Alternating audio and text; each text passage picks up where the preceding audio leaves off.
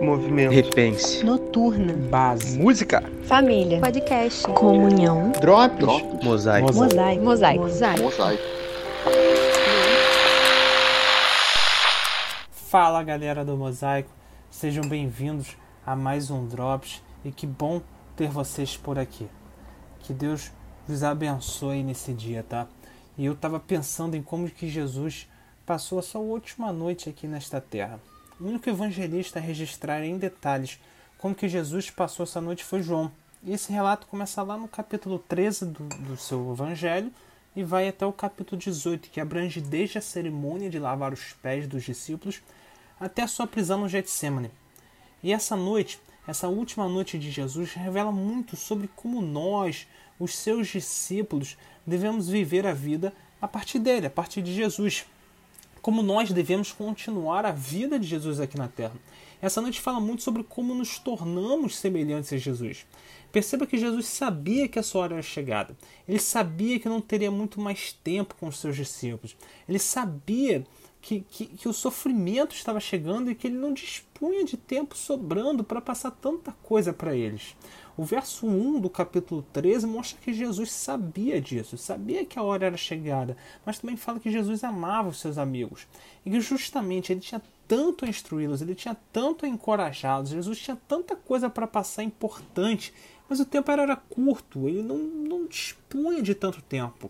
Então, como é que em pouco tempo, com pouco tempo disponível, ele iria cravar em seus corações coisas importantes, coisas que eles deveriam saber, coisas que eles deveriam levar por, por toda uma vida. Como que ele ia fazer isso com pouco tempo? Como fazer isso de forma eficaz, mostrando como eles deveriam viver depois que ele fosse embora? Mas o tempo era curto. E perceba, mesmo tendo coisas importantes a comunicar sobre como eles deveriam viver a vida depois dele ir embora, Jesus não se utilizou de um milagre espetacular para deixar marcado ou de uma metáfora brilhante. Não. Jesus fala todas as suas listas de instruções, todas as suas recomendações, toda a sua longa fala de instruções entre duas atitudes. Primeiro, ele lava os pés dos discípulos. Ele se ajoelha, pega uma bacia, uma água e limpa os pés dele. Então Jesus fala, fala as suas instruções, a sua fala. Esse é o discurso mais longo de Jesus registrado nos evangelhos. E por último, ele ora. Todo o seu conteúdo doutrinário estava inserido entre essas duas atitudes, esses dois modelos para a gente viver. Os dois modelos sobre como vivemos uma vida em que nos tornamos semelhantes a Jesus todas as suas instruções, toda sua fala estava colocada entre serviço e oração. Jesus faz o serviço, Jesus fala e Jesus ora. Jesus falou muita coisa importante nesse longo discurso, mas tudo isso estava inserido dentro desse padrão: serviço e oração. Ele usou o serviço e a oração e não apenas uma retórica para incrustar nos corações deles as suas palavras. Ou seja, palavras são importantes, mas desassociadas da prática ou distanciadas de uma vida prática são apenas palavras jogadas ao vento.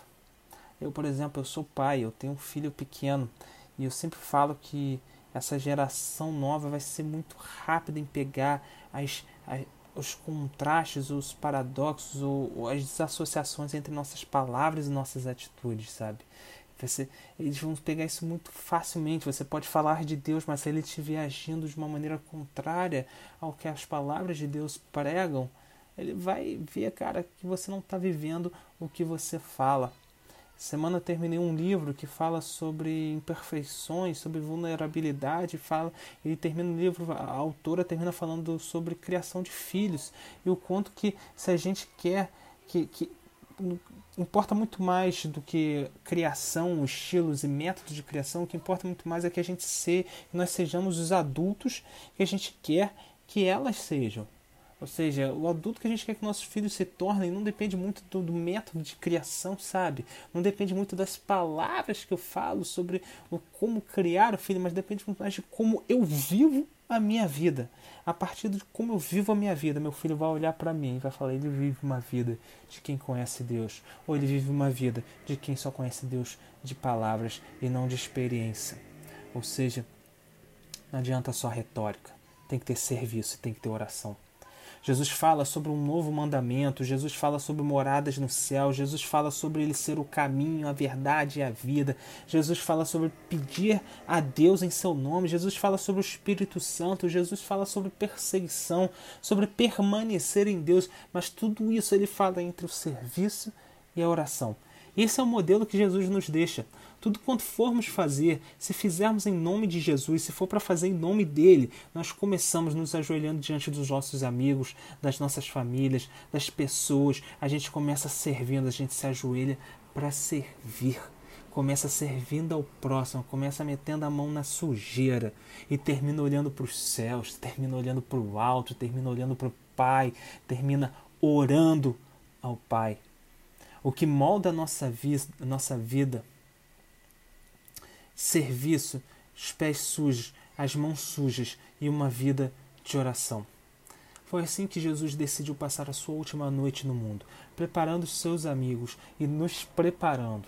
Jesus começou se ajoelhando, se sujando com as sujeiras dos discípulos, metendo a mão na sujeira, lavando.